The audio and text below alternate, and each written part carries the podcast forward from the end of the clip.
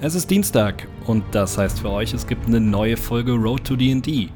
Und die Spieler unter euch müssen jetzt ganz stark sein, denn dieses Mal dreht es sich leider ausnahmsweise mal um den Spielleiter. Wir überfliegen mit euch das Spielleiterhandbuch im Schnelldurchgang und versuchen euch ein paar Tipps zu geben, wie ihr die Angst vorm Spielleiter-Dasein verliert. Und hey, vielleicht können wir sogar den ein oder anderen Spieler auf die dunkle Seite von D&D holen und derjenige hat danach Bock, mal Spielleiter zu sein für seine Gruppe. Deshalb hört genau zu, macht euch Notizen und viel Spaß mit der neuen Folge.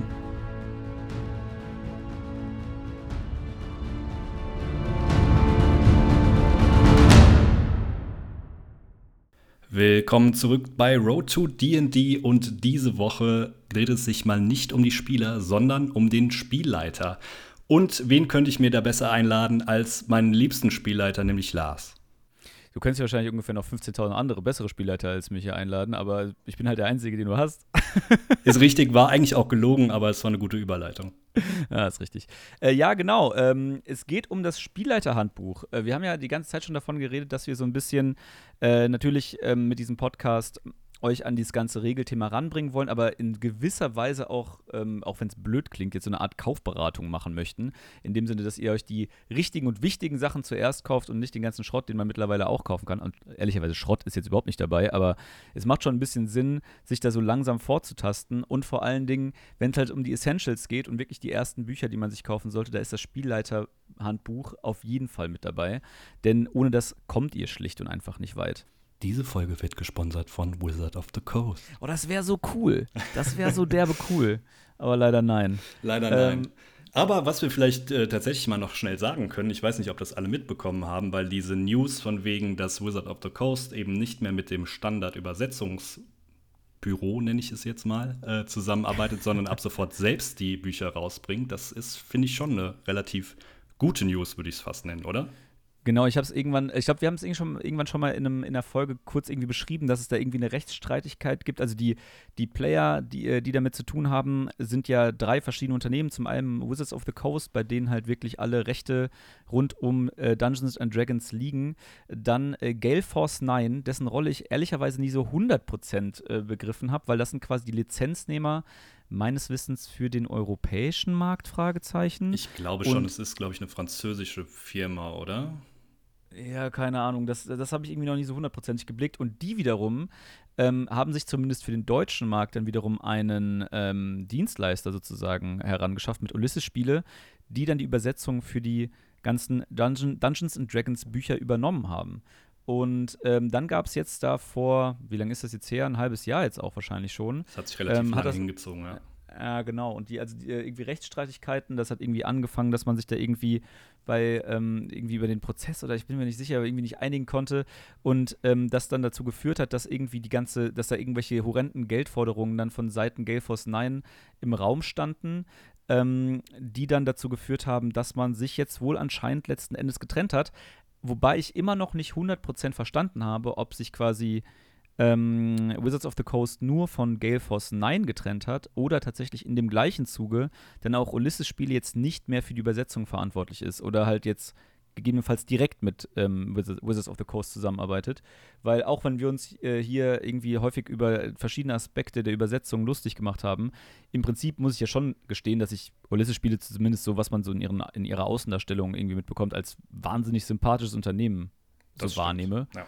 Äh, entsprechend und ich es ja auch so ein bisschen dann doch Prestige ist, wenn man da irgendwie für den deutschen Markt äh, dann halt irgendwie so diese ganzen Übersetzungen und das ähm, Publishing irgendwie der Bücher übernimmt. Von daher würde mich jetzt schon freuen, wenn es da irgendwie mit verbleibt und dann die Zusammenarbeit vielleicht irgendwie einfacher gestaltet wird, weil ähm, das hatte Ulysses-Spieler auch mal hier oder da bei irgendwelchen ähm, Events immer mal in, in ähm, äh, Videos veröffentlicht, dass diese ganze Zusammenarbeit mit diesem Dreigespann zwischen ihnen, Gay Force 9 und Wizards of the Coast halt auch hinsichtlich Absprachen und Abnahmen der verschiedenen Sprüch äh, Bücher relativ komplex ist oder war und entsprechend das auch einer der Hauptgründe war, warum die Übersetzungen nach den englischen Veröffentlichungen immer so lang auf sich warten lassen haben. Deswegen, vielleicht ist das ja jetzt eine verkürzte Geschichte, hoffentlich ähm, bleibt Ulysses Spieler, also ich würde es ihm gönnen dabei, um, vielleicht ist dann auch ähm, irgendwie, äh, ja, irgendwie auch Gelfos Nein an vielen der über merkwürdigen Übersetzungen irgendwie beteiligt gewesen ist. Das kann, kann man natürlich alles nicht so ganz einschätzen. Am Ende des Tages äh, finde ich es aber wiederum cool, dass man da als Wizards of, Wizards of the Coast ein bisschen zentralisierter vorgeht und das dann ein bisschen in der Hand behalten möchte. Voll. Ja.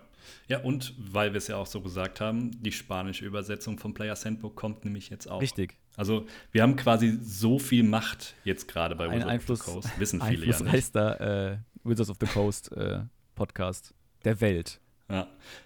Und äh, ach übrigens, was ich auch noch sagen wollte, das finde ich wirklich sehr cool, die Aussage, dass ja, wir wissen, dass 50 Dollar nicht 50 Euro sind und die Bücher werden billiger. Das finde ich auch stark. Das finde ich tatsächlich ziemlich cool, ja. Also da hat sich endlich mal jemand Gedanken gemacht. Vielleicht ist es auch ein bisschen Fanservice, keine Ahnung, um neue Spieler ranzuholen, mit Sicherheit.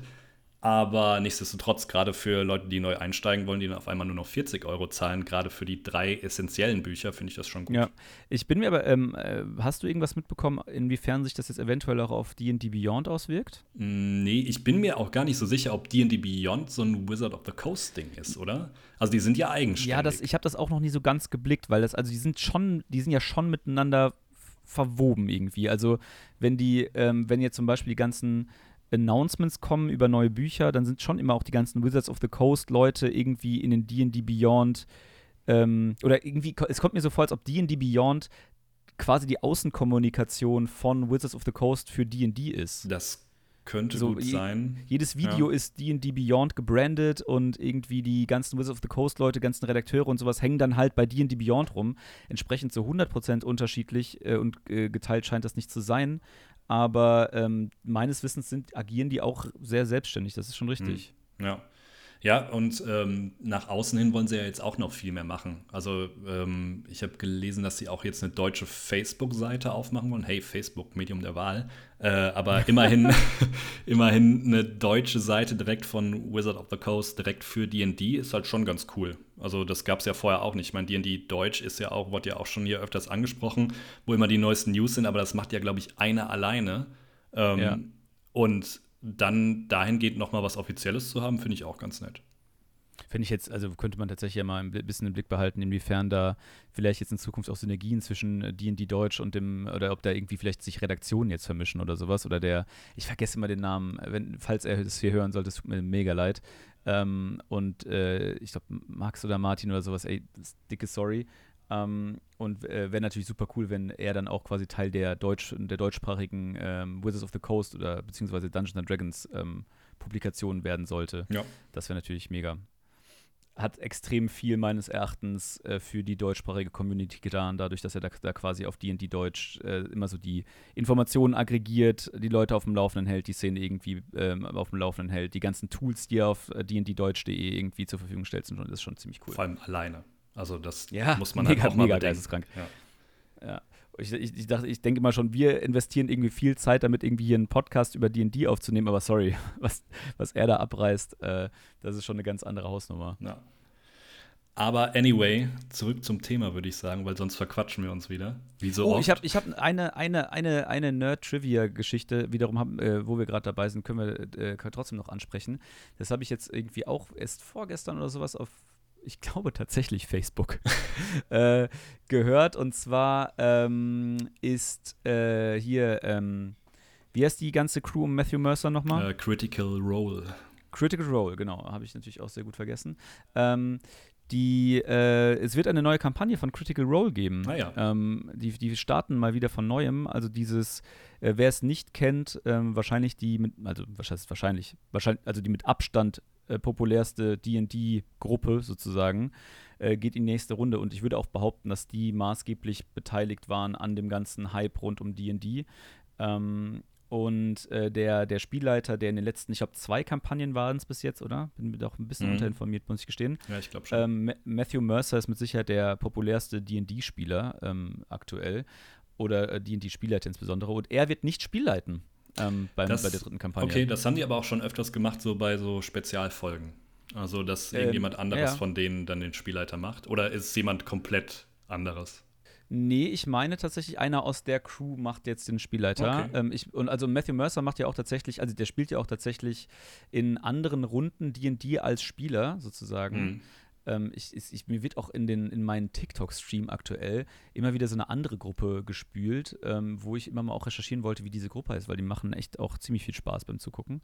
Aber in, auf TikTok sieht man halt immer nur diese paar Sekunden natürlich.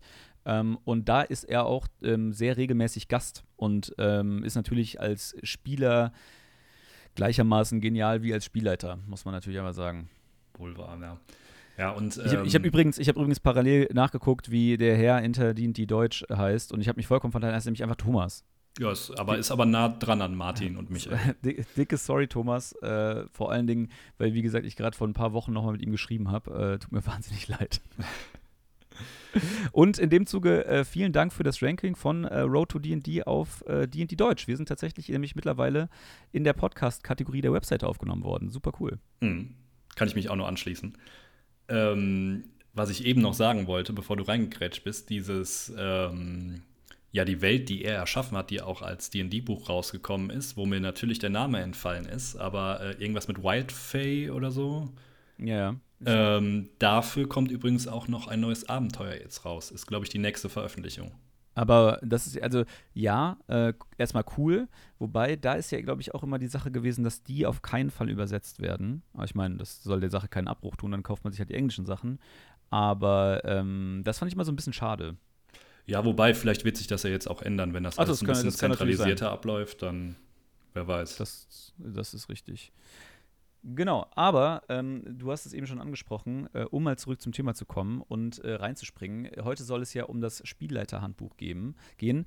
Und äh, keine Angst, dass, also wir wollen diese Folge so ein bisschen so gestalten, dass es natürlich ähm, äh, so ein bisschen die Spielleiter oder potenzielle Spielleiter äh, in dieses Spielleiterthema reinholt, aber äh, auch für Spieler interessiert, äh, interessant bleiben soll. Denn das Spielleiterhandbuch ist jetzt nicht einfach irgendwie voll von, ähm, wie baust du irgendwie einen Kampf auf und wie hintergehst du deine Spieler, sondern es erklärt auch ganz viel, sage ich mal, Grundverständnis rund um D&D. Also ähm, alles irgendwie rund um ähm, wie funktioniert die Welt, ähm, was sind Bestandteile der Welt und sowas. Diese ganzen Informationen finden sich innerhalb des Spielleiterhandbuchs.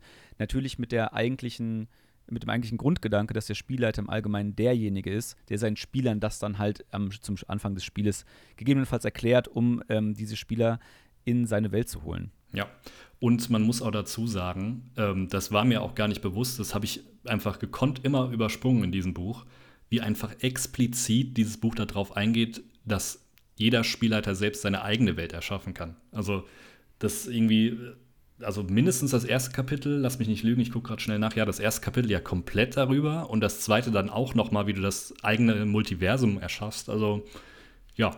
Ja, genau. Also, das, ich meine, das haben wir auch schon äh, ganz häufig, glaube ich, im, im Podcast zumindest ange, angekratzt. Das ganze Thema, dass jedem Spielleiter eigentlich, oder die, die, das, was du als Spielleiter machen kannst, soll äh, innerhalb des Regelwerks funktionieren, aber in, in, solange du dich quasi innerhalb dieser Grundgesetze dieser Welt bewegst, ist deiner Fantasie keinerlei Grenze gesetzt. Also ähm, es ist nicht so, dass du halt irgendwie dir ein vorgefertigtes Abenteuer kaufen sollst und dann liest du da von Block zu Block äh, mit deinen äh, Spielern sozusagen durch das Buch durch, sondern es geht wirklich darum, benutze äh, die, sei es jetzt vorgefertigte Abenteuer, sei es irgendwelche One-Shots, die du dir irgendwie ähm, zusammenkaufst im Internet, äh, sei es irgendwelche Notizen, die du dir selbst machst, weil du einfach, äh, keine Ahnung, Fan von Fantasy, Filmen und Büchern bist. Am Ende des Tages kannst du dir einfach deine eigene Welt darin erschaffen.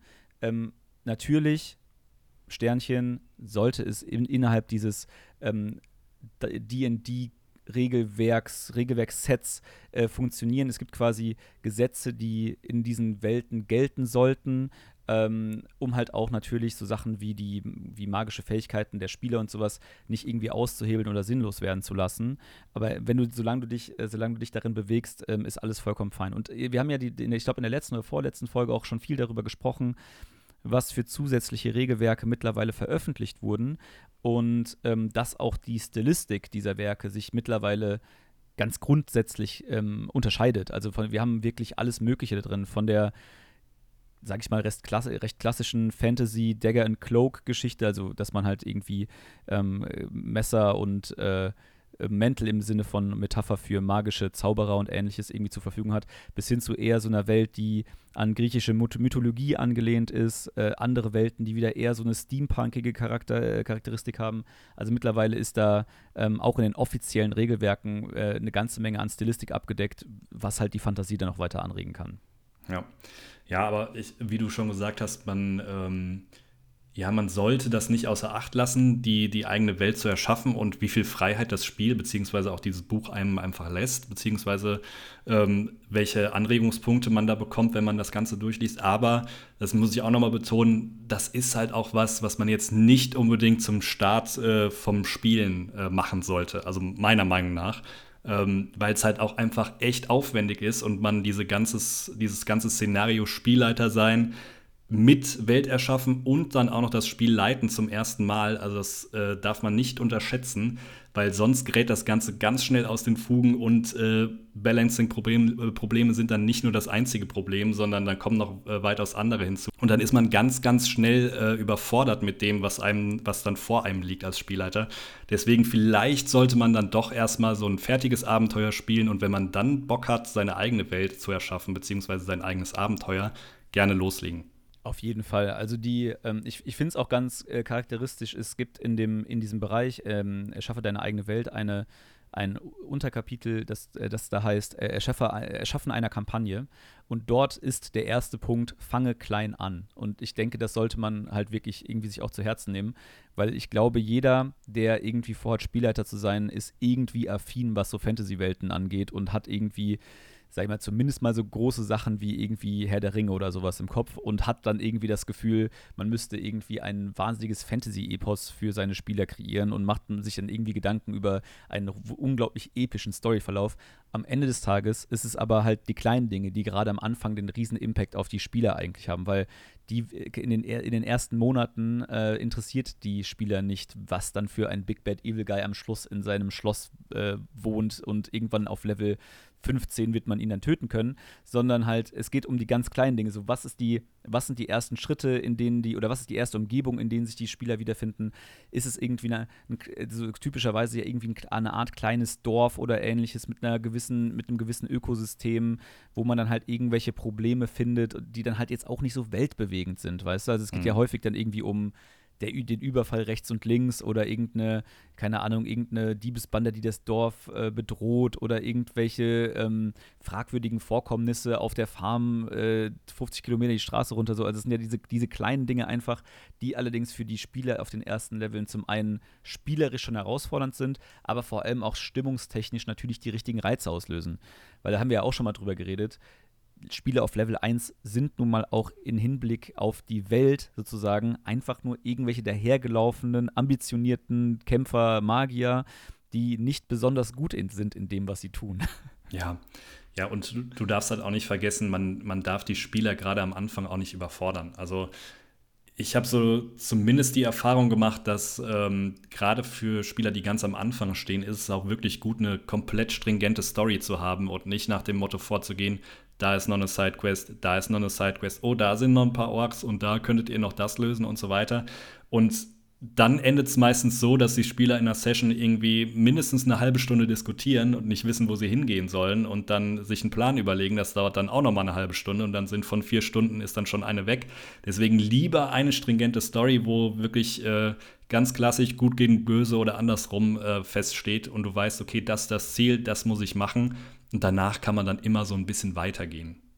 Ja, und auf jeden Fall. Also, das ist vielleicht auch nochmal ein, ein wichtiger Punkt. Also, gerade ähm, also gerade bei Anfängern halt, ne? Also die, ähm, das, das äh, muss ich auch gestehen, habe ich am Anfang total unterschätzt und ich dachte mir irgendwie, ja, okay, aber wenn ich jetzt hier so eine, meine Gruppe als, als Spielleiter so durch das Abenteuer railroade und sage, okay, irgendwie, ähm, hier ist der Auftrag, geht dahin, sucht das, ah ja, ihr kommt mit dem, mit dem Ding zurück, okay, das solltet ihr dahin bringen und so weiter und so fort dass es super langweilig wird am Ende des Tages für die Spieler, weil sie halt super wenige Facetten in diesem Abenteuer haben. Aber gerade für Anfänger ist es einfach extrem hilfreich zu wissen, was zu tun ist und nicht zu viele Optionen zu geben und äh, irgendwie nicht zu viele nach rechts, äh, Wege nach rechts und links. Und dann hat man natürlich auch da sowohl Appell an Spielleiter auch als auch an Spieler sehr schnell ja diesen Computerspiel-esken ähm, oder Computerspiel-eske Art der, der, der Spielweise so im Kopf, wenn es darum geht, quasi, okay, in diesem Denken von Main- und Nebenquests. Mhm. Ne?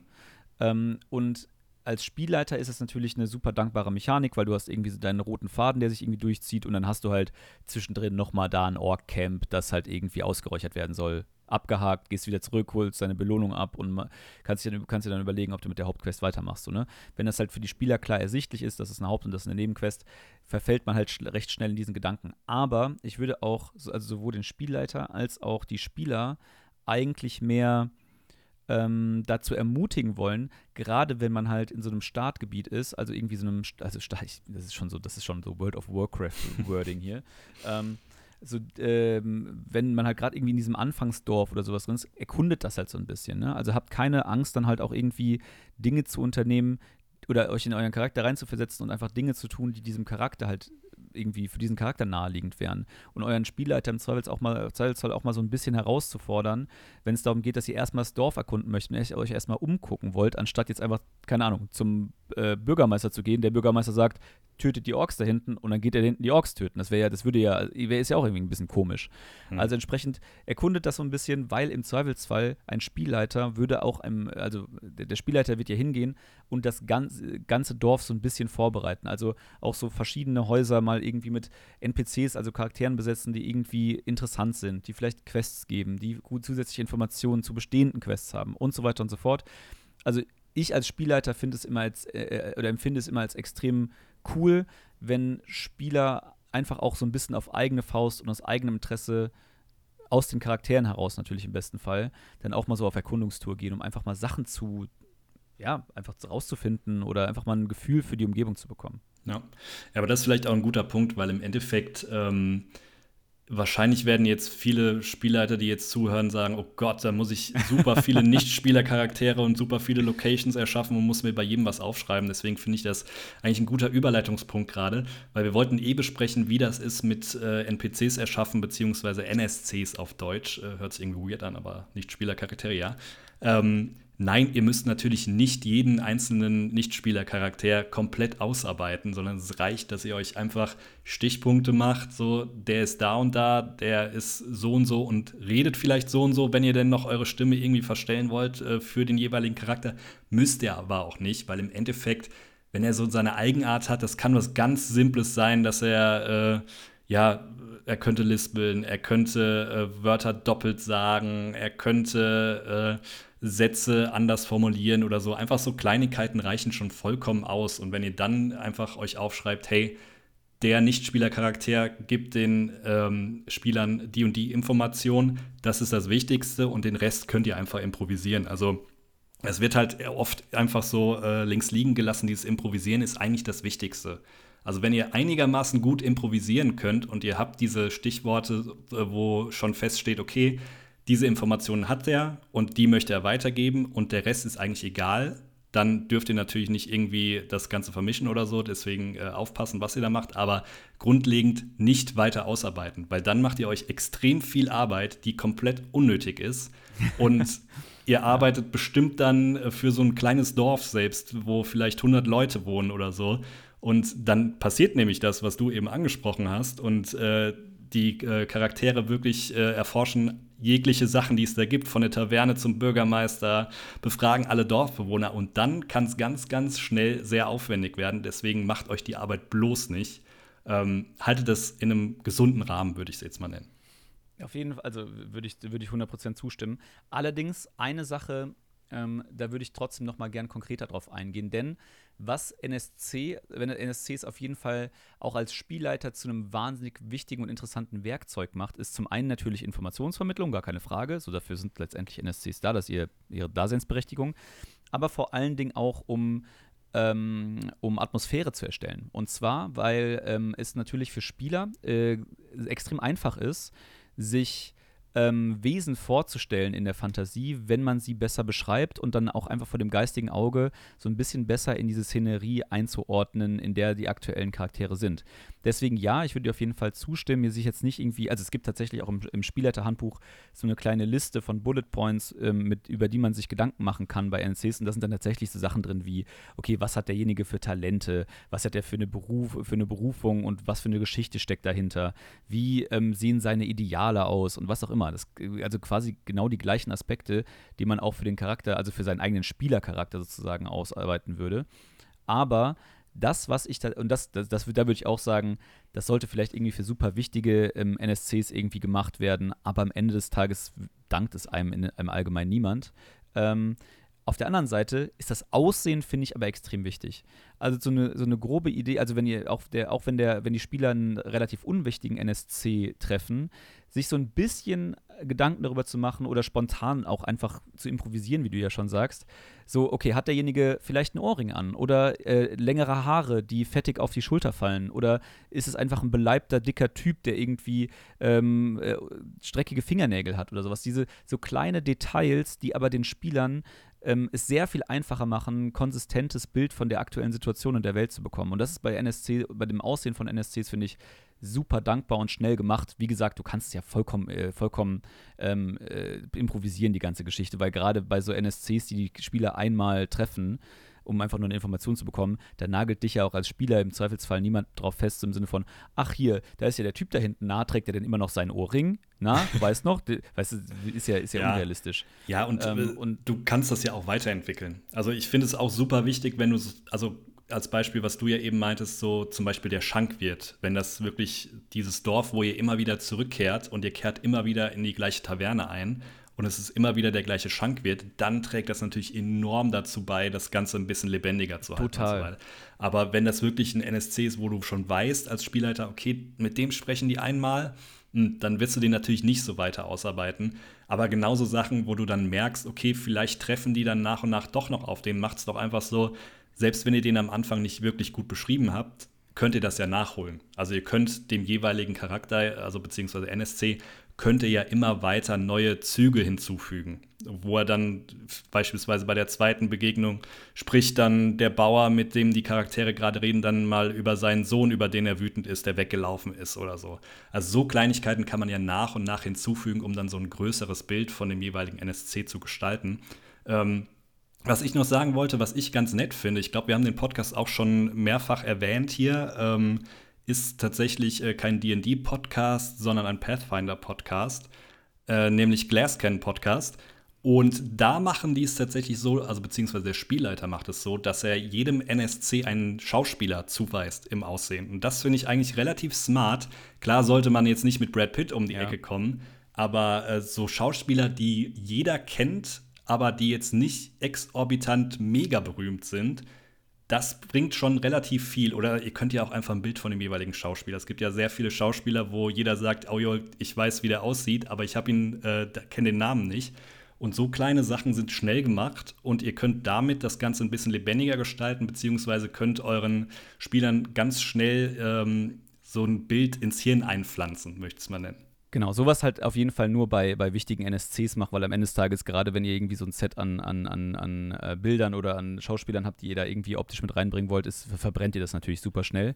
Ähm, eine Sache, ähm, um das euch vielleicht aber trotzdem so ein bisschen zu erleichtern, optische, äh, also das Aussehen ähm, eines NSCs zu bestimmen oder halt einfach, wie gesagt, so ein paar, zwei, drei, vier Details irgendwie dazu, äh, irgendwie den Spielern zu geben ähm, ist aber auch tatsächlich ganz gut im Spielerhandbuch oder im Spielleiterhandbuch, sorry, nämlich abgedeckt. Denn ganz, ganz viel ähm, in, diesem, in dieser Kategorie des Erstellen der eigenen Welt oder Erstellen der eigenen Kampagne ähm, wird in dem Spielleiterhandbuch so ein bisschen angeleitet, also irgendwie so ein bisschen Impulse gegeben, äh, die man tatsächlich auch auswürfeln kann. Es gibt dann hier kleine Tabellen beispielsweise für zum Beispiel das NSC-Aussehen. Da würfelt man einfach mit einem W20 drauf und hat man hier so eine kleine Tabelle und abhängig dann von dem Würfelergebnis hat dann halt der NSC einen fehlenden Zahn bei einer 7 oder äh, ist glatzköpfig bei einer 13 oder hat eine ausgeprägte Nase bei einer 17 und so weiter und so fort. Also es ist natürlich irgendwie äh, auch limitiert, in dem Fall auf 20 verschiedene Optionen, Ähm, aber gerade für so, einen, für so einen gedanklichen Impuls, den man vielleicht aufnehmen und dann so ein bisschen weiter ausführen kann, ist das natürlich toll. Ähm, und auch was auch so Attribute angeht. Also ist dann eine weitere Liste, wo es dann, äh, ähm, wo dann irgendwie drin steht, okay, das ist irgendwie, der ist irgendwie, ähm, der sieht extrem kräftig aus, äh, stark wie ein Ochse, äh, geschmeidig, wendig, anmutig oder eher scharfsinnig, spirituell, aufschlussreich. Das sind dann einfach so, um halt dem, dem NSC gegebenenfalls einfach nur so ein bisschen mehr Fluff zu geben. Wie gesagt, ich würde immer sagen, beschränkt euch im Allgemeinen auf Aspekte des Aussehens und wenn das jetzt wenn es irgendwie um Wesenszüge geht oder sowas, dann halt wirklich nur bei NSCs, die die, die Charaktere irgendwie eine Zeit lang begleiten oder immer wieder darauf zurückkommen. Ähm, aber auf jeden Fall, um da nochmal auf den Punkt zurückzukommen, äh, den du gerade gesagt hast, der Wirt ist eine der zentralsten Figuren jeder D&D-Kampagne. ja, Macht absolut. euch da Gedanken drüber. you meet in a tavern. Ja. Auf jeden Fall, aber der Rest, fuck him, ist egal. Ja, ja. vielleicht, ich möchte mich übrigens entschuldigen, falls in der Tonspur bei mir äh, einige musikalischen Sachen noch mit drin sind. Das ist mein Nachbar über uns, der gerade Klavier spielt und ganz schrecklich dazu singt. Deswegen sorry dafür, das wird sich jetzt nicht ändern lassen und ich bin viel zu faul, das nachher rauszucutten. Ähm, ja. Hey, also ich, ich höre es gerade nicht, aber es wäre natürlich auch eine wahnsinnig tolle Untermalung. Das stimmt, das stimmt. Also Klavier ist okay, Gesang nicht so. ist das wenigstens irgendwas passendes, irgendwie Bart-Song oder sowas? Kannst du ja nicht irgendwie was einreichen in Zukunft? Na, ich glaube, es ist Bruno Mars, ich bin mir nicht sicher. Oh, ich habe auch Kopfhörer an, deswegen so höre ich es nicht so genau. Oder? Er fühlt es total. Ja, ja. Okay, ja. Cool, cool, ist hinlänglich bekannt für seine. Also eigentlich nächstes Jahr Nobelpreis Literatur Bruno Mars. Ja, Sehe ich schon. Ähm, genau, aber ich glaube, das ist auf jeden Fall der Punkt, den wir so zu dem ganzen Thema ähm, äh, eigene Welt erschaffen oder eigene Kampagne erschaffen machen möchten. Ähm, Nochmal kurz zusammengefasst, also gerade in den, Ein in den, in den Einsteigerbereichen, also wenn ihr jetzt äh, einsteigt, ich meine hier dafür, da, gerade für Einsteiger ist dieser Podcast hier natürlich auch gedacht, wie gesagt, ähm, Haltet euch am besten irgendwie an vorgeschriebene Abenteuer, schmückt die gegebenenfalls aus, aber nehmt sie auf jeden Fall als Basis. Da werdet ihr auch, wenn ihr da irgendwie das entsprechende Abenteuer aussucht, eine ganze, ganze Menge Kram im Internet finden, wo ihr merkt, ähm, welche Abenteuer gegebenenfalls einsteigerfreundlicher sind, welche nicht ganz persönlicher Eindruck von mir, haltet euch da wirklich zum Beispiel auch an das Einsteiger-Set, das haben wir auch schon mal äh, hier besprochen. Das ein ganz, da drin ist auch ein Abenteuer Lost Mines of Fendelver, auf Deutsch äh, Verlorene Minen von Fendelin oder Fendelver. Ich bin mir da nicht so ganz sicher, ob es jetzt Fendelin oder Fendelver heißt. Ähm, ich bin mir auch nicht sicher. Van Delver. Van Delver. Keine Ahnung. Äh, genau, auf jeden Fall ein, ein, super cooles, kleines Abenteuer, das genau halt für Einsteiger geschrieben ist. Äh, sowohl Einsteiger-Spielleiter als auch Einsteiger-Spieler. Der kriegt ja auch nochmal als Spielleiter eine ganze Menge ähm, coole Sachen an die Hand, so wie man halt, äh, so Tipps und Tricks, wie man Atmosphäre schafft und so weiter und so fort. Also ist wirklich sehr, sehr cool gemacht. Ansonsten ähm, kann ich euch ein Einsteigerabenteuer oder ein Abenteuer als Einsteiger definitiv nicht empfehlen und das ist Curse of Strahd. Ähm, das ist als Einsteiger-Spielleiter und auch für Einsteiger-Spieler doch sehr, sehr challenging, weil man da sehr, sehr viel selbst machen muss und sehr, sehr ähm, und äh, so ein bisschen ähm, interpretieren können muss, äh, wann auch vielleicht Spieler mit äh, der Informationsflut überlastet werden. Genauso wie Drachenraub. Ähm, ist, Drachenraub ist eines der coolsten, ähm, würde ich sagen, Story-Openings in einem Abenteuer ähm, und das auch sehr, sehr cool zu Spielleitern ist, aber so im, im, im äh, weiteren Verlauf wird es dadurch, dass es hier sehr viel um so äh, politische Intrigen, Informationsmanagement und so Geschichten geht, auch finde ich sehr, sehr sandboxig. Also die Spieler haben extrem viele Möglichkeiten und extrem viele Sachen, die sie selbst herausfinden und herausarbeiten müssen, was sowohl für Spieler als auch für Spielleiter immer sehr, sehr herausfordernd ist. Also haltet euch, wie gesagt, äh, bestenfalls wirklich an dieses, ähm, an dieses Einsteiger-Set. Und da muss man auch sagen, ganz, ganz viele Abenteuer, gerade von den, äh, von den ersten Abenteuern, die dann für D&D 5e veröffentlicht wurden, gibt es immer so Abenteuer-Hooks aus diesem Einsteiger-Set heraus. Ähm, also wenn ihr dann quasi das Einsteiger-Set fertig gespielt habt auf Level, dann sind die Charaktere Level 4 oder 5 und dann gibt es meistens schon irgendwie so Tipps und Tricks, wie man dann halt diese Level 4 oder 5 Charaktere in das neue Abenteuer überträgt. Das ist ganz cool gemacht. Ich glaube, Horde of the Dragon Queen ist doch so das nächste. Horde of the Dragon Queen oder, oder? Storm King's Thunder. Ja. Das ist übrigens, das muss man vielleicht auch mal noch, was heißt muss man, aber ich finde, das ist so ein Ding, äh, das macht es deutlich leichter, um einzusteigen, wo wir gerade eben über die Welten bzw. das Multiversum geredet haben. Ich habe mich übrigens eben vertan, äh, das ist nicht die Matthew Mercer Welt, sondern es ist Feywild, was jetzt äh, noch kommt als Abenteuer. Ähm, aber da merkt ihr schon, ich würde an eurer Stelle eure erste Kampagne immer an der Schwertküste ausrichten, weil das wäre ein ganz klassisches ja, Fantasy, Herr der Ringe-Setting, wo man die Welt sehr, sehr leicht draus, äh, um drumherum bauen kann und wo einfach so ein gewisses, ja, es ist ein Setting, was viele kennen, was so ein klassisches Setting ist und da gibt es extrem viele Abenteuer zu. Deswegen macht es euch nicht schwerer, als es sein muss. Nehmt da irgendwas und dann könnt ihr immer noch in irgendeine andere Welt oder Multiversum oder was auch immer, irgendeine andere Ebene wechseln. Ähm, es gibt ja auch Abenteuer, die das vermischen wie Descent into Avernus oder so, aber grundsätzlich würde ich da starten und dann kann man, kann man immer noch darauf aufbauen. Ja, genau. Also auch allein wegen der Vielfältigkeit, ne? das ist halt das, was am meisten Flexibilität gibt und so. Das ist schon cool. Also definitiv. Ja, ja. Ähm, vielleicht, was wir als nächstes noch besprechen könnten, weil wir haben es vor der Folge kurz besprochen, äh, weil wir uns nicht sicher waren, ob wir es besprechen wollen. Aber ich finde es eigentlich relativ wichtig, äh, ist das Thema Karten als Spielleiter vorbereiten. Also ja. du kannst ja vielleicht mal sagen, wie du das machst. Ich sag mal, wie ich das jetzt bei meiner aktuellen Gruppe mache, weil ich glaube, das ist komplett unterschiedlich, ähm, weil ich es im Endeffekt so ein bisschen ja auch sehr, sehr improvisiert mache und sehr, sehr wenig mit Karten arbeite. Was ich auch empfehlen kann für eine Anfängergruppe, ähm, weil es halt viel mehr mit äh, Imagination und so weiter zu tun hat. Aber äh, vielleicht fängst du mal an. Ja, also ehrlicherweise habe ich mittlerweile ähm, sehr unterschiedliche Meinungen dazu oder sehr speziell, äh, oder meine Meinung hat sich in den letzten Monaten da jetzt sehr verändert, muss ich gestehen, ähm, aus, aus ein paar unterschiedlichen Gründen. Ähm, ich weiß gar nicht, ob wir das hier mal irgendwann im, im Podcast schon aufgerollt haben, aber auch vor allen Dingen, als wir äh, mit, äh, mit, ähm, mit D&D angefangen haben, war das natürlich alles eine, eine äh, Prä-Corona-Zeit, sprich, wir konnten einfach noch teilweise auch äh, am Tisch sitzen. Allerdings haben wir das in der Gruppe angefangen, die über ganz Deutschland verteilt ist. Sprich, wir waren von Anfang an auf digitale Tools ähm, angewiesen. Und das finde ich so ein bisschen ich will jetzt nicht sagen kontraproduktiv, aber es hat sehr viele Eigenarten und insbesondere gerade wenn es um Karten geht.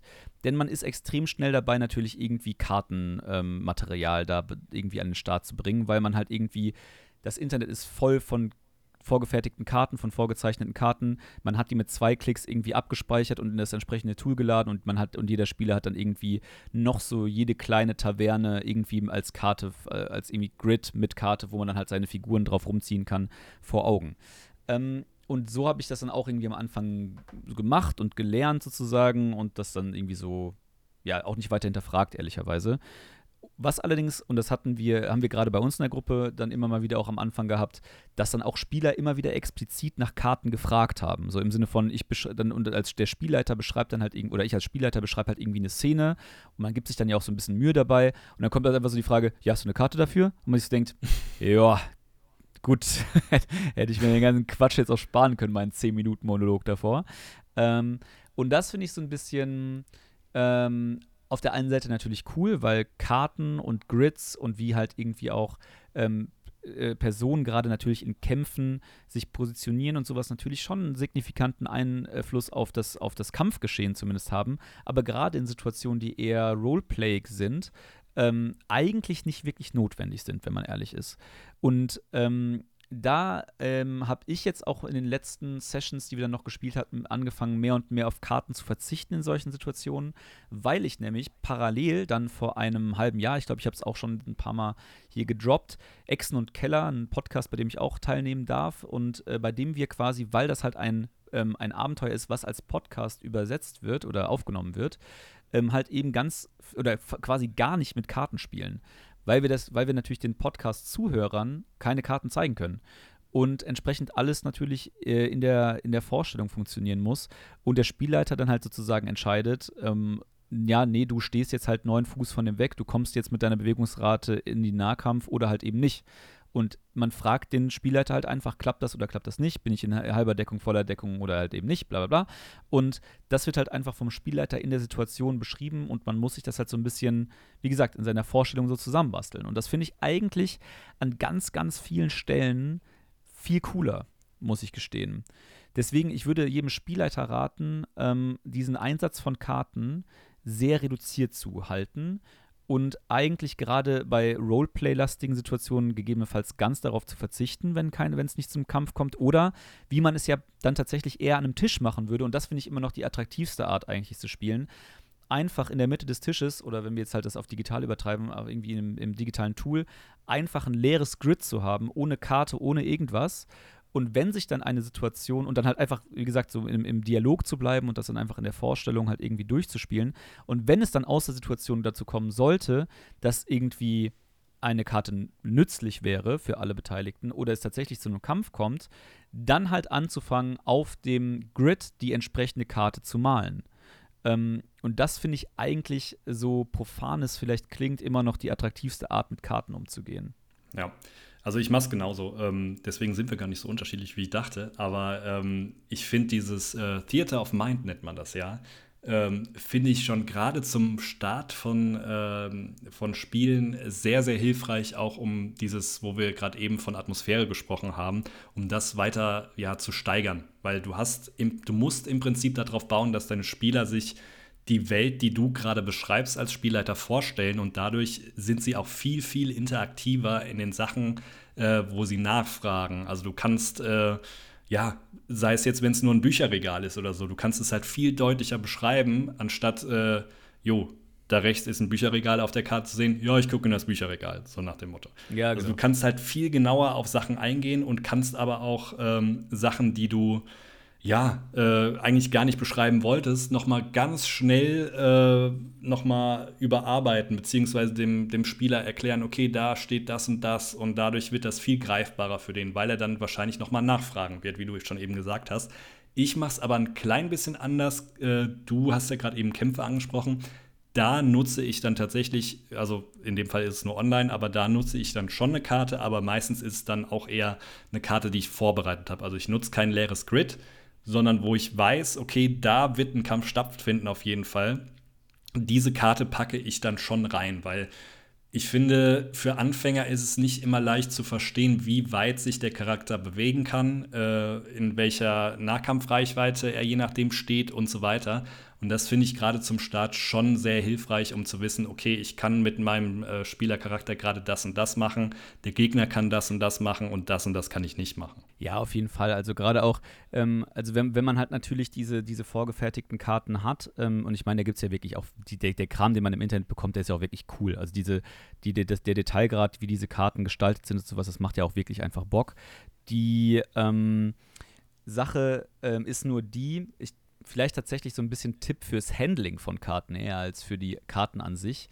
Ähm, gewöhnt eure Spieler daran, nicht auf Karten zu gucken, sondern eher auf einem gegebenenfalls auf ein leeres Grid zu gucken oder irgendwie auf Moodbilder oder sowas. Damit arbeite ich auch sehr gern. Also, dass man halt, wenn man über eine Szene redet, beispielsweise über irgendeine Situation redet, vielleicht eher sich im Internet ähm, ein paar Bilder einfach zu suchen, die halt die Atmosphäre gut darstellen, als jetzt unbedingt auf eine Karte zu gucken.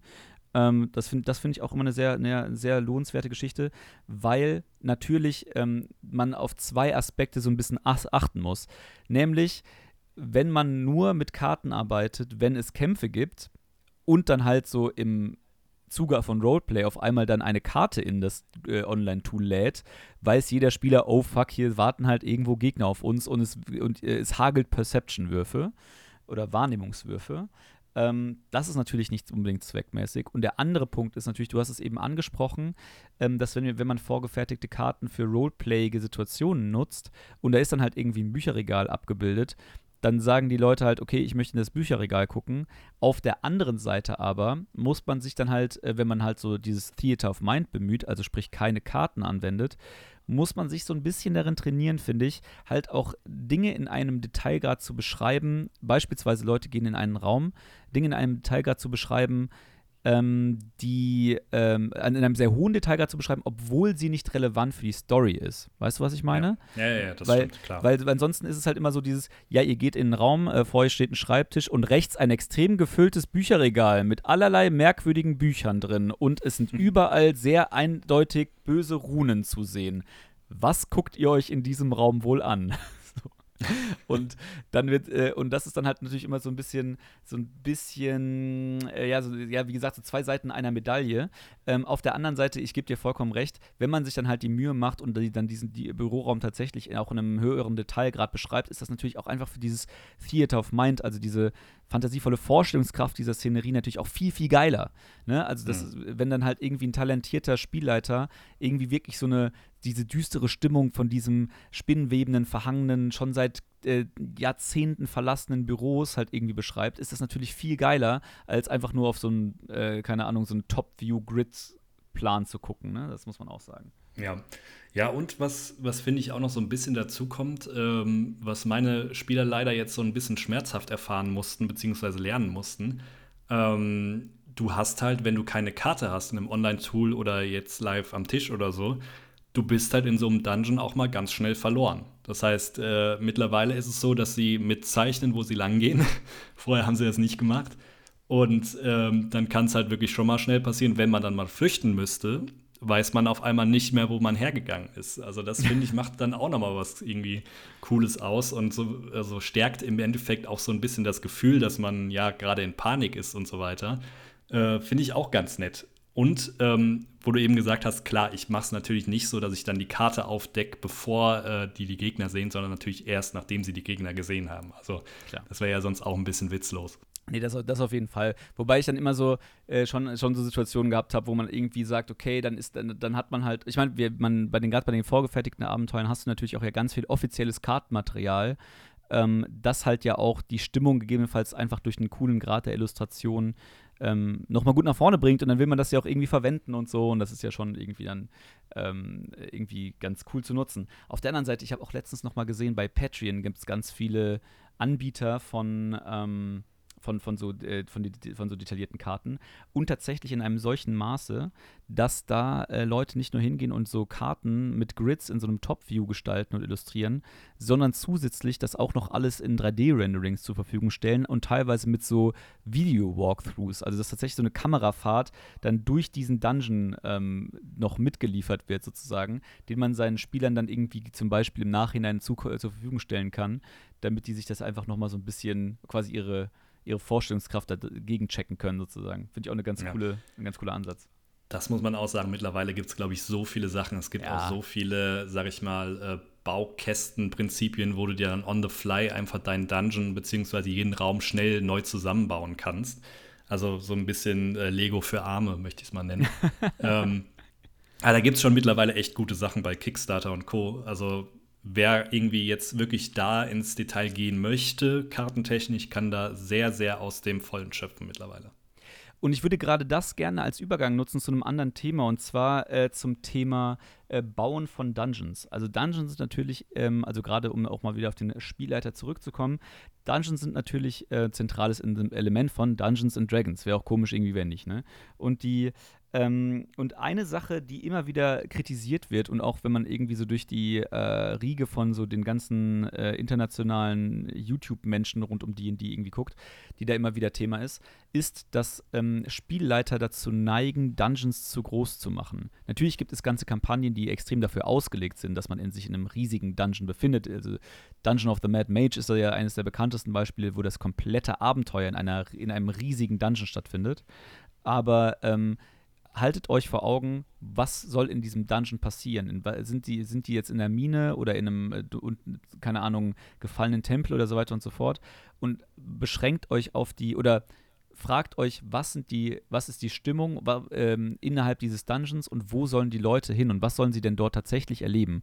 Und verlängert diese Dungeon Experience nicht künstlich einfach um zusätzliche Räume, die keinen Mehrwert bieten, sondern einfach nur, weil ihr sie jetzt wieder mit irgendeinem äh, Ocker Jelly überraschen möchte, der dann halt wieder die Spieler einschließt und wieder in den Kampf verwickelt, um das halt einfach in die Länge zu ziehen und irgendwie ja ein paar coole äh, Monster auszuprobieren. Weil ein, weil ein Dungeon ist natürlich cool, aber in den, äh, aber in den meisten Fällen würde ich jetzt mal behaupten, bringt er die Story nicht so richtig voran. Und das ist ja der Grund, warum die Spieler das machen. Deswegen, ähm, so ein bisschen vielleicht die, der, den Spaß des Spielleitens und, und irgendwie Monster gegen Spieler zu werfen, so ein bisschen zurückstellen und sich hinter, hinterfragen, okay, warum machen wir den ganzen Spaß hier überhaupt? Ja, vielleicht könnten wir da auch, wenn wir gerade beim Thema sind, auch so ein bisschen diesen Schwierigkeitsgrad nochmal herausstellen. Also, ähm, sowohl bei den Gegnern als auch äh, bei den Schätzen, die man dann im Dungeon findet, ähm, gibt es da auch einen relativ schmalen Grad, aber zum Glück als Spielleiter gibt es sehr, sehr gute Tools, womit man äh, das Ganze berechnen kann. Also man kann es natürlich auch so berechnen, aber wir sind ja relativ faul. Deswegen, ähm, wir haben vorhin noch mal kurz drüber gesprochen. Das Ganze heißt, ich glaube, es geht auch bei D&D Beyond, aber wir finden die Seite kobold.club etwas besser, weil da kann man ganz bequem die Monsteranzahl eingeben und das mit der jeweiligen Gruppeninfo verrechnen und dann könnt ihr euch eure Encounter erstellen, ob die schwer, leicht, mittel, hart oder tödlich sein sollen. Ähm, nutzt das. Also gerade wenn ihr am Anfang als Spielleiter noch nicht genau wisst, okay, wie viele äh, Monster soll ich denn da reinpacken oder ihr merkt, hm, irgendwie, selbst bei einem vorgefertigten Abenteuer, meine Gruppe marschiert da relativ strack immer durch und es liegt eigentlich nie jemand am Boden oder verliert irgendwelche Trefferpunkte, dann könnt ihr auch mal so einen Goblin mehr dazufügen, um das Ganze ein bisschen schwerer zu machen. Ähm, ist am Anfang nicht ganz einfach, da irgendwie so ein gutes, ja, so eine gute Balance zu bekommen, aber wenn ihr das Tool nutzt und spätestens nach drei, vier Kämpfen werdet ihr das auf jeden Fall raushaben. Ja, das, das zum einen. Ähm, also äh, diese Tools finden äh, äh, finde ich auch immer sehr gut, um einfach so, ein, so Anhaltspunkte für irgendwie eine Anzahl oder die Auswahl von, von Monstern zu bekommen. Aber wovon ich ja auch relativ großer Fan bin, ist tatsächlich auch ähm, Monstervariationen auf so ein Brett zu packen. Also wenn ihr jetzt beispielsweise so die typische, so ein Goblin-Squad habt, irgendwie mit sechs Goblins oder sowas, die die, die die Gegner angreifen, dann ist es ja meistens schon mal so, dass ihr ein paar von denen halt irgendwie ein Kurzschwert in die Hand drückt, ein paar von denen Bogen, sprich, da hat man schon mal so ein bisschen Variation drin. Was ich aber insbesondere noch mag, ist auch mit den, äh, mit den HP so ein bisschen zu spielen. Denn wenn ihr ins Monster Manual guckt, wenn ihr ähm, ins ähm, oder in die, in die vorgefertigten Abenteuer, wo dann halt so ein paar Stat-Blocks oder also die Statistiken von den Monstern drin sind, dann habt ihr natürlich auch für die HP der Monster eine, so, eine, so Würfelwürfe. Also es steht dann halt nicht äh, drin, der Goblin hat ähm, 10 HP, ich habe es gerade nicht im Kopf, wie viel es tatsächlich sind, äh, sondern da steht dann halt drin äh, 2d6 plus 6 HP. Ich weiß, wie gesagt, ich habe den Statblock gerade nicht vor Augen, ich sage gerade nur irgendwas. Und entsprechend gibt euch, also könnt ihr innerhalb des Regelwerks schon durchaus hingehen und die Monster-HP so ein bisschen variieren. Und das mache ich aus zwei Gründen gerne. Erstens, weil ihr dann so einen Kampf so ein bisschen dynamischer gestaltet, wenn die äh, Spieler irgendwie auf einmal auf den einen Goblin mehr einprügeln müssen als auf den anderen. Und zum anderen, und das jetzt kommt mal wieder so ein kleiner Appell an in Richtung der Spieler, ähm, bitte checkt nicht Statblocks von den Monstern. Das ist super destruktiv für euer eigenes Spiel, für eine, euer eigenen Spielspaß.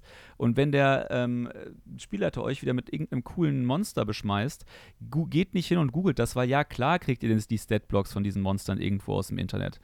Ähm, und, äh, und, und äh, studiert ihr durch, um im besten Fall noch irgendwelche ähm, Resistenzen oder Immunitäten rauszufinden, die, die, auf die ihr euch dann vorbereiten könnt. Ähm, aber, äh, und selbst wenn ihr das macht, nagelt den Spielleiter nicht auf die Sachen fest. Also, weil das geht dann gar nicht mehr. Also, ich habe auch schon Diskussionen geführt von Spielern, die dann gesagt haben, ähm, nee, Lars, den treffe ich doch eigentlich bei einer gewürfelten 13, weil der hat doch nur eine Rüstungsklasse von 13. Und ich dann gesagt habe, nee, hat, der hat jetzt aber keine Rüstungsklasse von 13. Der hat halt eine Rüstungsklasse von 15. Einfach nur, weil ich der Spielleiter bin und mir das so gedacht habe. Ähm, das sollte man vielleicht auch nochmal hinzufügen. Als Spielleiter seid ihr die Instanz am Tisch. Also wenn ihr irgendwas sagt, dann hat das quasi auch gesetzt. Da kann man gerne dann nochmal danach drüber diskutieren. Und vielleicht werdet dann, äh, werden eure Spieler euch auch so ein bisschen zum Einlenken bringen. Aber grundsätzlich, wenn ihr euch was dabei gedacht habt, dann zieht das auch durch und lasst euch dadurch nicht von irgendeinem Spieler äh, ja, nochmal bedrängen oder so, weil das ist dieses klassische, wie du gerade schon meintest, so dann fängt irgendeine große Diskussion an, sondern dann heißt es einfach, nee, der Spielleiter hat recht. Ja, das ist auf jeden Fall. Einen kleinen, eines kleinen, äh, oder ein kleines Sternchen würde ich daran allerdings machen. Also wenn es quasi um die Kampagne, die Monster, das, äh, die, die Welt oder irgendwas geht, bin ich zu 100% bei dir. Der Spielleiter ist der, der sich das überlegt hat, der, der das ausstaffiert hat. Und äh, gerade nochmal ein Halbsatz nochmal zu diesen Monstergeschichten. Ihr könnt natürlich auch einfach die HP der Monster während des Kampfes justieren. Ne? Also mhm. das wird auch, erstens weiß, wissen das die Spieler eh nicht. Und äh, zweitens ist es auch vollkommen legitim, meines Erachtens. Also, wenn ihr mitten im Kampf merkt, oh fuck, äh, die kriegen ja überhaupt keinen Schaden äh, an dem Vampir gemacht, weil der einfach eine zu schnelle Regeneration hat, dann macht den halt schwächer während des Kampfes. So, ist doch kein Problem. Äh, am Ende des Tages geht es darum, dass alle Spaß haben und nicht, dass irgendwie äh, ihr äh, vor, euch selbst rechtfertigen müsst, dass, äh, dass, der, dass, der, der, dass, der, dass ihr den mit Vampir mit 120 HP aufs Feld gestellt habt und dann mittendrin reduziert habt. So dass, wenn euch das schlaflose Le Nächte beschert, so dann solltet ihr es mit dem Spielleiter sein, vielleicht per se mal überdenken. Aber ähm, äh, das, äh, das nochmal noch zu dem Punkt. Ähm, äh, wo ich aber so ein bisschen ähm, widersprechen würde, was heißt widersprechen, aber so einen Zusatz machen würde, ist, ähm, ja, ihr seid quasi der Gott des Spiels sozusagen als Spielleiter, um es mal sehr pathetisch auszudrücken. Allerdings ähm, würde ich sagen, oder finde find ich es immer sehr, sehr schwierig, wenn ihr ähm, in dem Zuge oder mit dieser Macht sozusagen in die Fähigkeiten eurer Spieler reinfuscht. Dann wird es nämlich ein bisschen frustrierend schnell für Spieler. Denn ähm, die Spieler, wenn sie ihren Charakter aufbauen, wenn sie sich ihre Zauber aussuchen, wenn sie sich ihre Fähigkeiten äh, raussuchen und so weiter und so fort, haben natürlich durch das Regelwerk, was sie natürlich dann ja im Spielerhandbuch vor sich liegen haben, ein ganz konkretes Verständnis davon, wie ähm, ihre Fähigkeiten wirken innerhalb der Situation und sind natürlich maßgeblich motiviert, wenn es coole und gute Spieler sind, diese Fähigkeiten auch möglichst trickreich und kreativ anzuwenden, um irgendwie an das Rätsel Lösung zu kommen, den Gegner niederzuringen oder und so weiter und so fort. So, und da dann zu sagen, okay, ich mag nicht, wie deine Fähigkeit funktioniert, weil ich sie vielleicht imbalanced finde, finde weil ich sie halt irgendwie ähm, zu mächtig, zu schwach finde, keine Ahnung was, und dem Spieler im Kampf zu sagen, nein, deine Fähigkeit funktioniert so nicht in meiner Welt, sondern funktioniert so und so, ähm, ist sehr, sehr gefährlich, finde ich. Also da, da, hatte ich auch tatsächlich in einer Gruppe schon ganz, ganz viele Diskussionen, wenn es mal zu sowas gekommen ist. Ähm, vollkommen zu Recht auch, finde ich. Ähm, weil, wie gesagt, gerade in einer solchen Situation zu erfahren, dass die Fähigkeit, die man sich aussucht, halt nun mal einfach so nicht klappt, ist, äh, kann, wie gesagt, zu einem sehr hohen Frustrationsmomentum führen für jeden Spieler. Gerade wenn er halt irgendwie sich total stolz irgendeine super kreative Möglichkeit ausgedacht hat. Und ähm, genau, da so ein bisschen Rücksicht drauf nehmen und gegebenenfalls, da würde ich es nämlich genau immer andersrum machen, zu sagen, wenn der Spieler mit einer kreativen Möglichkeit ähm, uns mit seiner Fähigkeit dann um die Ecke kommt, lasst ihn das machen. So der, das, das, das, ist, das ist das, was einen als Spieler ja mega huckt. Und wenn ihr wirklich denkt, dass das eine Art und Weise der Fähigkeit ist, die imbalanced ist, die kacke ist, die das, äh, die einfach das, das Abenteuer dann zu einfach werden lässt oder so, dann diskutiert das im Nachhinein, aber lasst es in dem Fall jetzt erstmal den Spieler machen. Legt das im Sinne der Spieler aus und nicht im Sinne, oder immer, im, eher, immer eher im Sinne der Spieler auslegen und nicht gegen die Spieler. Ja. Im besten Fall ist es ja auch so, also dass ganz am Anfang des Spiels, bevor überhaupt das Spiel gestartet wird, der Spielleiter sich genauso über die Spieler bzw. die Charaktere, die erstellt wurden, informiert, äh, wie der Spieler. Also im besten Fall weiß der Spielleiter ganz genau, okay, der Charakter kann das und das, der Charakter kann das und das. Und wenn es da vorher irgendwelche Fragen gibt, dann soll der Spielleiter die bitte vorher stellen, weil, sind wir ehrlich, gerade auf Level 1 sollte das alles noch relativ überschaubar sein. Also sei es bei einer Gruppe von sechs Leuten selbst da, da muss man sich immer nur ganz schnell irgendwie die Fähigkeiten angucken und dann sollte das eigentlich auch relativ klar sein, finde ich. Also man kann nicht, wie du schon sagst, mittendrin damit ankommen und es ist vollkommen okay, wenn von vornherein der Spieler auch weiß, okay, das zählt so und so, dann ist es halt eine Hausregel. Ähm, können wir vielleicht auch nochmal äh, besprechen, welche Hausregeln irgendwie Sinn machen. Aber grundsätzlich sollte das alles vorher feststehen und vielleicht auch in dem Fall dann mit den Spielern besprochen werden, weil, genau wie du gesagt hast, dann ist vielleicht sogar der Fall, dass der Spieler gar keinen Bock mehr auf seinen Charakter hat, weil dann irgendwas wegfällt, wo er dachte, okay, das ist mega cool und jetzt hat er es auf einmal nicht mehr. Das ist dann echt sehr frustrierend, wie du schon gesagt hast. Ja, und die, ich meine, bei den, bei den Einzelfähigkeiten ist das so die eine Sache und ich glaube, bin bin ich auch erstmal der Meinung, da sollte man als Spielleiter zumindest mal einen, äh, einen, guten Überblick haben über alles, was da so Thema ist. Bei Zaubern wird das natürlich irgendwie, gerade wenn man halt nicht mal schon, also gerade wenn man als Anfänger Spielleiter da irgendwie in das Thema reinkommt, hat man natürlich nicht alle Zauber einfach auf dem Schirm, ne? So, ey, alles, alles cool. Das Problem wird halt immer nur, wenn Kombinationen von Fähigkeiten so eingesetzt werden können, dass sie halt nicht einfach auf den ersten Blick ersichtlich sind für den Spielleiter und einfach nur eine situa konkrete Situation ausnutzen. Oder halt die Kombination von unterschiedlichen Fähigkeiten von unterschiedlichen Spielern einfach in der Kombination extrem übermächtig werden oder sowas. So, dann würde ich dann halt auch als Spielleiter im Zweifelsfall im, im Nachhinein sagen, okay, habe ich nicht drüber nachgedacht, dass man die, die drei Fähigkeiten von den drei Spielern so kombinieren kann. Und äh, in der Situation war es jetzt einfach eine super geile Idee, deswegen äh, habt ihr, habt ihr super gemacht, aber würde ich einschränken auf Art und Weise XYZ so. Also das, das finde ich ja, dann schon fair, aber ähm, wäre natürlich, also sollte immer nur der letzte Ausweg sein. Ja, also der charmantere Weg ist ja eigentlich dann als Spielleiter irgendwas Kreatives den Spielern entgegenzuwerfen. Genau, genau. genau. Also lass die Spieler das irgendwie äh, drei Runden machen und in der vierten Runde kommt dann halt was, womit sie nicht gerechnet haben, beziehungsweise wodurch sie ihre Fähigkeit dann nicht mehr so einsetzen können. Das ist erstens charmanter Und zweitens, ähm, ja, fordert das die Spieler dann auch noch mal ein bisschen mehr. Vielleicht finden sie es sogar ganz gut, weil im Endeffekt kein Spieler will ja auch einfach nur, okay, wir gewinnen, gewinnen, gewinnen, gewinnen, gewinnen. Ähm, das war ja. gerade sehr Boats, Boats, Boats mäßig, aber egal. ähm, das möchte ja auch keiner. Also es soll ja schon ein bisschen herausfordernd sein im Endeffekt. Ja, auf jeden Fall.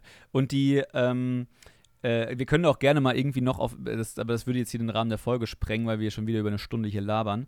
Aber wir können ja auch gerne noch mal über irgendwelche ähm, merkwürdigen Regelexploits reden. Da reden wir dann nämlich über ähm, äh, Vögel, die Feuer spucken können und so Geschichten, die so regeltechnisch nur halb vorgesehen äh, sind, aber das zu einem anderen Moment. Ähm, wir, wir, wollten nämlich in dieser Folge ja noch um auf eine Sache zu sprechen kommen, nämlich neben den Fähigkeiten und ähm, äh, Zaubern und so weiter und so fort, die ein Spieler hat, ähm, ist natürlich ein, an, ein anderer Aspekt auch noch maßgeblich interessant für ihn und natürlich auch dementsprechend für Spielleiter relevant darüber nachzudenken. Und das sind natürlich die Schätze, die die Spieler in den einzelnen Dungeons finden können. Und auch dem Teil widmet das ähm, Spielleiterhandbuch ein komplettes Kapitel, wo es nämlich darum geht, in welchen Bereichen ähm, eines Dungeons beispielsweise die Spieler was finden können. Genau, und bei dem eigenen Kapitel finde ich es relativ nett, wie es gemacht ist. Also wir haben ja schon öfters, dass es irgendwelche Tabellen gibt, wo dann mit Würfel entschieden werden kann, was die Spieler äh, bekommen und so weiter. Und da ist es genauso. Ähm, Im Endeffekt könnt ihr je nach Herausforderungsgrad sogar, ähm, also angenommen, die Gruppe hat gerade zehn Goblins getötet und diese zehn Goblins entsprechen dann einem bestimmten Herausforderungsgrad. Und dann könnt ihr genau in der Tabelle nachschauen und wählt dann die entsprechenden Schätze beziehungsweise den Wert, nenne ich es jetzt mal, des Schatzes aus. Finde ich super smart und erleichtert es den Spielern äh, beziehungsweise den Spielleitern auch super, dass die nicht ständig gucken müssen, okay, ja, was fehlt der Gruppe noch, äh, was könnte ich denen geben und so weiter. Ähm, das macht es deutlich leichter, aber mit einem kleinen Vermerk dazu, ich glaube, wir haben es ja jetzt auch schon öfters gesagt, schaut ein bisschen darauf, wie es eure Gruppe konzipiert. Also es bringt jetzt nichts, wenn ihr irgendwie vier Magier habt und die Gruppe findet dann äh, ja das, das Langschwert, was magisch ist und könnt es aber nicht benutzen. Also da kommt sehr, sehr schnell Frustration auf. Schaut ein bisschen, dass das zur Gruppe passt und dann sind auch alle happy und werden genug belohnt dafür, dass sie dann einen stärkeren Gegner getötet haben. Auf jeden Fall. Und, und das vielleicht noch so ein bisschen zu umschreiben, weil ich finde, das bin ich nämlich komplett bei dir. Das ist nämlich eigentlich ziemlich clever gemacht. Es gibt quasi drei Arten von Tabellen, um das zu, zu kalkulieren. Und die eine Tabelle ähm, stellt quasi dar, wie viele Schätze von was ähm, die Spieler bekommen bei welchem Herausforderungsgrad, also das, was du gerade beschrieben hast. Aber die Art von, von Gegenständen oder die Art von Schätzen, die die Spieler bekommen können, sind zum einen immer unterteilt in finanzielle Mittel, muss man sozusagen, mhm. und auf der anderen Seite magische Gegenstände. Und das sind dann wiederum ähm, und da gibt diese, diese erste Tabelle sozusagen einen Aufschluss darüber, äh, zu sagen, okay, ähm, würfelt bitte dann auf zum einen die geldwerten Gegenstände sozusagen und auf der anderen Seite auch die magischen Gegenstände. Und dafür gibt es dann jeweils auch wieder Tabellen, die dann sagen, okay, die Spieler kriegen jetzt halt irgendwie. Ähm, ich sage jetzt irgendwas, äh, Gegenstände im Wert von 300 Goldmünzen und dann gibt es wiederum eine Tabelle, in der steht, okay, es gibt hier ähm, für, es gibt irgendwie Edelsteine, irgendwelche Kerzenleuchter mit dem Wert von so und so, sodass man halt nicht nur einfach sagen kann, okay, das ist jetzt halt ein Stack von 300 Goldmünzen, sondern man kann das auch so ein bisschen aus ja, einfach atmosphärischen Gründen ähm, ein bisschen ausstaffieren und sagen, okay, ihr findet halt irgendwie einen Goldring und keine Ahnung was. Das zum einen. Und zum anderen gibt es halt tatsächlich dann wieder neue Listen, in denen dann ähm, quasi magische Gegenstände aufgeführt werden. Und man würde dann als Spielleiter einfach in diesen Tabellen nachgucken und sagen, äh, und da steht dann sowas wie, okay, in dem und dem Herausforderungsgrad, ähm, also wenn ihr, wenn die, wenn die Spieler mit dem und dem Herausforderungsgrad in eine, in eine Gegnergruppe laufen, ähm, und die dann besiegen, ähm, finden Sie magische Gegenstände, die stehen in der Tabelle A, in der Tabelle für magische Gegenstände A und darauf könnt ihr dann ein 1W6 wirf, würfeln, was es dann halt ist. Und da kommt nämlich, finde ich, genau das zu tragen, was du gerade gesagt hast. Ich würde ehrlicherweise nicht darauf würfeln, was dann für ein magischer Gegenstand da drin ist oder was für eine magische Gegenstand die Gruppe findet, sondern mir diese Gegenstände angucken und dann da, auf der Basis entscheiden, was für die Gruppe nützlich ist. Weil ansonsten haben wir genau das Langschwertproblem, was du gerade beschrieben hast. Ja. Genau. Ja, und also man darf es natürlich jetzt auch nicht so machen, dass irgendwie an jeder Ecke ein magischer Gegenstand ist und da natürlich auch drauf achten, aber das sollte bei einem normalen Abenteuer eigentlich sehr, sehr gut geregelt sein, dass nur ja bei den größeren Gegnern irgendwelche Chats zu finden sind. Ähm, aber schaut auch so ein bisschen zu, dass das, dazu, dass es balanced ist. Also wenn jetzt dann äh, die Gruppe wirklich an jeder Stelle irgendwie eine Magierobe findet oder so, dann ist es halt das halt auch nicht cool. Also schaut so ein bisschen pro Dungeon zwei, drei Gegenstände, die im besten Fall dann unterschiedliche Charaktere nutzen können und ähm, packt ansonsten halt einfach den, das Äquivalent mit Gold dazu. Also im Endeffekt habt ihr sonst eine super starke Gruppe mit nur magischen Gegenständen, gerade auf den ersten Leveln. Da sollte das dann schon ein bisschen ausgeglichener sein.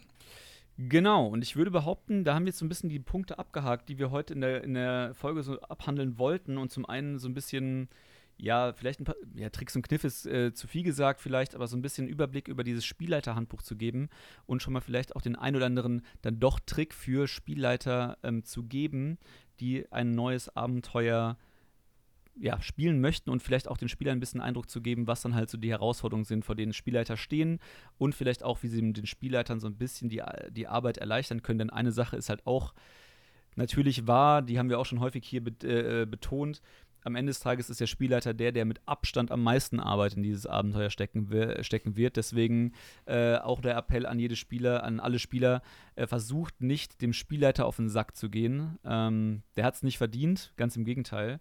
Versucht tatsächlich einfach äh, zusammen irgendwie das Abenteuer weiter nach vorne zu bringen.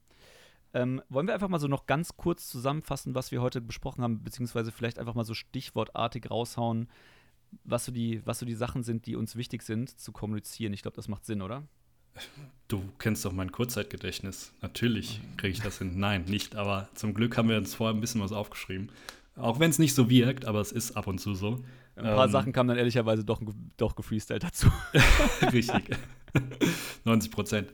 ähm, nee, aber das Wichtigste ist, glaube ich, erstmal ähm, die Umgebung, also sich klar sein über die Umgebung plus die NPCs. Das haben wir ja ganz am Anfang besprochen. Also seht zu, dass ihr eine Umgebung schafft, die authentisch ist, wo die Charaktere Lust drauf haben, wo ihr wirklich irgendwie, ja, ähm, so ein Feeling bereitstellt, nenne ich es jetzt mal. Also ähm, im Endeffekt, wie wir eben gesagt haben, müssen sich die Charaktere freuen, wieder in die Taverne zu kommen und zu Gustav dem Wirten zu kommen, der immer da ist und über den sie sich freuen. So Sachen sind enorm wichtig, halt so eine Atmosphäre herzustellen. Genau, und darauf aufbauend, der Punkt, den haben wir ja auch äh, recht ausführlich beschrieben, verwendet Karten vorsichtig. Ähm, Karten sind ein super Tool gerade fürs Kämpfen. Wenn es aber eher um Immersion geht und äh, ihr befindet euch in der Fantasy-Welt, wo es auch viel um Vorstellungsvermögen geht, stresst das ein bisschen, legt ein bisschen mehr Wert darauf, ähm, vielleicht eine, eine, Umgebung cool zu beschreiben, anstatt halt immer direkt eine Karte auf den Tisch zu klatschen. Ähm, es hilft euch immens langfristig. Und äh, wenn ihr dann mal zu dem Punkt kommt, wo eure Spieler endlich kämpfen müssen, da können wir uns, ich möchte es nur noch mal betonen, äh, können wir euch das Tool kobold.club empfehlen. Sehr cool, sehr leicht äh, zu nutzen und auch sehr leicht, wenn ihr ähm, nicht unbedingt wisst, okay, welche Gegnergruppen kann ich meinen äh, Spielern denn überhaupt entgegenwerfen. Und last but not least, wenn sie die dann auch alle bezwungen haben, ähm, macht euch Gedanke, was für Schätze die Spieler weiterbringen. Ähm, ihr habt, eine, cool, ihr habt äh, eine super große Bandbreite an unterschiedlichen Gegenständen. Da auch nochmal vielleicht der Hinweis auf unsere Folge zu, den, äh, zu unseren Lieblingsmagischen Gegenständen. Vielleicht habt ihr da auch ein bisschen Inspiration drin, ähm, was da, äh, was vielleicht gute, coole Gegenstände sein könnten, die eure Spieler weiterbringen. Ähm, und äh, last but not least in dem Zuge natürlich noch eine Sache, die mir einfach sehr, sehr wichtig ist für alle Spielleiter. Ähm, versucht immer für die Spieler zu spielen und nicht gegen die Spieler. Am Ende des Tages ähm, bereitet ihr quasi die Grundlage für das Spiel der Spieler und, und die Spieler spielen nicht euer Spiel mit. Das, dieser Charakter oder die, diese, dieser Eindruck darf nie aufkommen dass ihr diejenigen seid, äh, dass der Spielleiter derjenige ist, der sich ja einfach eine Story ausgedacht hat und die Spieler haben Glück, Teil davon zu sein, sondern am Ende des Tages sind es die Spieler, die diese, die diese Geschichte erzählen und nicht der Spielleiter. Ja, ähm, vielleicht auch, wenn wir es jetzt teilweise so ein bisschen angesprochen haben, aber ich möchte dann nochmal auf das Kapitel 8 hinweisen im Spielleiterhandbuch. Da wird im Endeffekt genau erklärt, wie jemand ein Spiel leiten kann. Also wir können euch da natürlich jetzt irgendwelche Tipps geben oder so, aber im Endeffekt müsst ihr das, glaube ich, selbst so ein bisschen rausfinden, weil wir A nicht wissen, wie ist eure Gruppe zusammengestellt, was für Typen habt ihr da, äh, wollen die mehr kämpfen, wollen die mehr Roleplay machen oder was auch immer. Zweitens, wie seid ihr aufgestellt? Wie arbeitet ihr als Spielleiter? Da gibt es ganz unterschiedliche Typen. Es gibt Leute, die sich mega viel aufschreiben. Es gibt Leute, die einfach alles improvisieren und so weiter. Da kann man im Endeffekt jetzt nicht den perfekten Tipp geben, um äh, das Spielleiter-Dasein ein bisschen leichter zu machen. Deswegen schaut euch mal das Kapitel 8 an und da sind enorm viele Tipps und Tricks, wie ihr euer eigenes Spiel auf ein neues Level heben könnt, aber auch wie ihr im Endeffekt mit euren Spielern selbst umgehen könnt. Und ich würde sagen, in diesem Zuge haben wir äh, ein paar Appelle in diverse Richtungen geschossen in dieser Folge. Ähm, vielleicht, also eine Sache kommt dabei hoffentlich raus: Spielleitern ist, keine, ist kein Hexenwerk. Ne? Also jeder kann das. Und ähm, die Hemmungen, die man da am Anfang vielleicht vorhat, sind vollkommen nachvollziehbar. Aber mir persönlich macht es super viel Spaß. Äh, du hast jetzt ja auch, äh, seit, seit wann leitest du jetzt deine Gruppe? Knapp ein halbes Jahr, glaube ich. Auch schon, krass. Hm. Ähm, und ähm, berichtige mich, aber ich, ich, habe das Gefühl auch, dass es auch dir sehr viel Spaß macht. Und ich habe noch niemanden getroffen, der es mal angefangen hat und bereut, muss ich ganz einfach sagen. Das stimmt. Ja, man muss halt auch sagen, man sieht Dinge dann als Spieler auch ein bisschen anders. Also, Total. Also, sobald man mal in diesem Spielleiterleben drin war und äh, weiß, wie viel Arbeit das teilweise ist, aber weiß auch, wie gewisse Dinge, ähm, ja, ich nenne es jetzt mal erstellt werden in einem Abenteuer oder wie manche Dinge laufen erstens wird man als Spieler dann sehr viel Verständnis äh, dem Spielleiter gegenüber ähm, hervorbringen. Aber zweitens finde ich auch, nutzt das dem Spieler enorm, wie er taktisch mehr im Kampf äh, machen kann, aber auch wie er im Roleplay viel, viel besser sein kann, finde ich. Bin ich zu 100% bei dir. Finde ich noch ein super Punkt. Ähm, am Ende des Tages wird man, finde ich, dadurch ein besserer Spieler. Ja, definitiv. Und das ist doch ein wunderbarer Schluss, äh, wunderbares Schlusswort. Und in diesem Sinne ähm, muss es aber auch jeder selber wissen. Und wir verabschieden uns äh, bis, zu, bis zur nächsten Folge. Bis dann. Ciao. Ciao.